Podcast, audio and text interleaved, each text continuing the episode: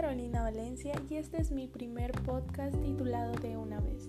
De una vez en México es una expresión que se usa cuando vas a hacer algo inmediatamente y justo siendo una persona que llega a postergar las cosas, este es un significado muy importante porque realmente estoy haciendo las cosas en el momento y en el tiempo que debo de hacerlo.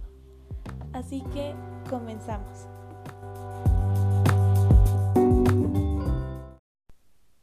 Bienvenidos a este primer episodio de este podcast. Y justo vamos a hablar de un tema que yo siento en lo personal que falta mucho que se meta uno en este tema y que realmente lo esté trabajando y este tema es la frustración. Porque, ¿saben que Me he dado cuenta que hay poca tolerancia a la frustración. ¿Y a qué me refiero con esto? Actualmente estamos viviendo en una crisis mundial, una pandemia, algo que no veníamos esperando y que claramente cambió la manera en la que vivimos, la manera en la que pensamos, la manera en la que interactuamos unos con otros. Y, y justamente cuando algo estaba relativamente normal, por así decirlo, en economía se dice cetes disparibus, que es si todo sigue en la línea, pues probablemente pase esto, pero surge algo que rompe con esa línea y no sabes cómo actuar, te quedas en shock o te quedas con, eh, con muchos sentimientos y no sabemos cómo actuar porque las cosas no están saliendo como queremos. Pero creo que este tema es desde que somos niños. No sé si sea porque yo honestamente al ser hija única, mis padres me criaron, hicieron el esfuerzo este en llevarme a escuelas privadas. Entonces, yo era una niña que pues se destacaba por ser puntual, inteligente y siempre la premiaban, ¿sabes? Entonces, cuando algo no me salía bien, o sea, me daban unos arranques de rabia, furia, que realmente me cuesta mucho actualmente apaciguar esos, esas emociones. Y, y es porque realmente a mí no me enseñaron que las cosas no van a salir como tú quieres. O sea, una cosa es pensar que algo va a salir bien porque estás haciendo relativamente todo bien, pero no tomamos en cuenta que hay factores externos que nos pueden afectar, justo como está pasando actualmente.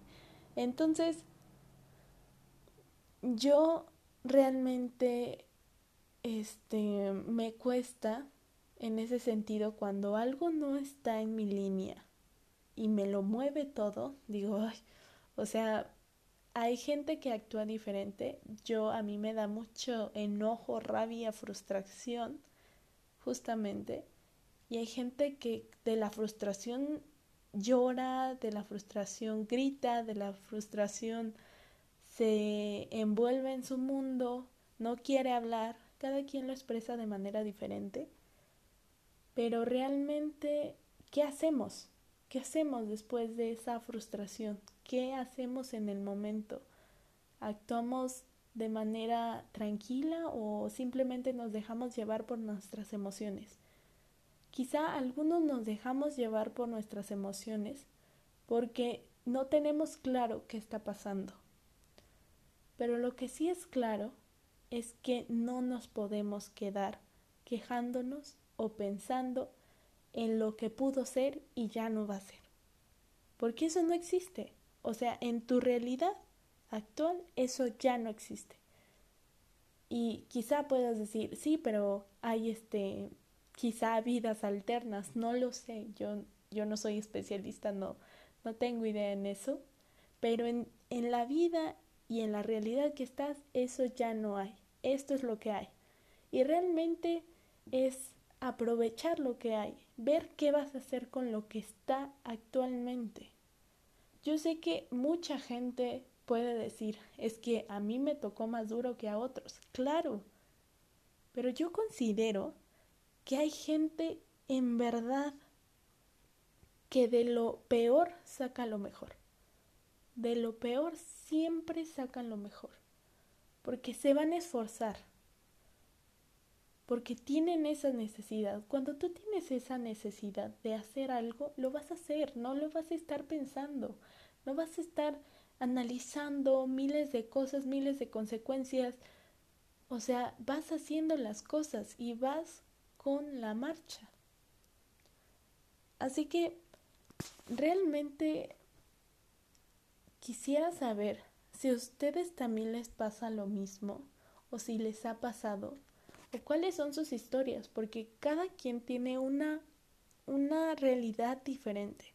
O sea, la, la realidad que yo vivo es totalmente diferente a la realidad de mis padres, incluso aunque vivamos en la misma casa. Porque nos educaron en diferentes años, sus padres fueron diferentes a, los que ellos son para mí actualmente, las cosas han cambiado, nuestro cuerpo es diferente, nuestras características, la manera en que actuamos. No podemos cambiar lo que está actualmente, pero sí podemos elegir cómo tomamos lo que se nos presenta. Así que esto sería todo por este primer podcast. Te agradezco por escucharme y en verdad deseo que te encuentres bien tú y todos tus seres queridos. En este momento, más que nunca, hay que apoyarnos, escucharnos, al menos darnos palabras de aliento, fuerza y todos tenemos la misma oportunidad, todos tenemos potencial, todos. Pero cada uno debe de ver qué es lo que lleva de herramientas y cómo las va a usar. Así que nos vemos pronto y hasta la próxima.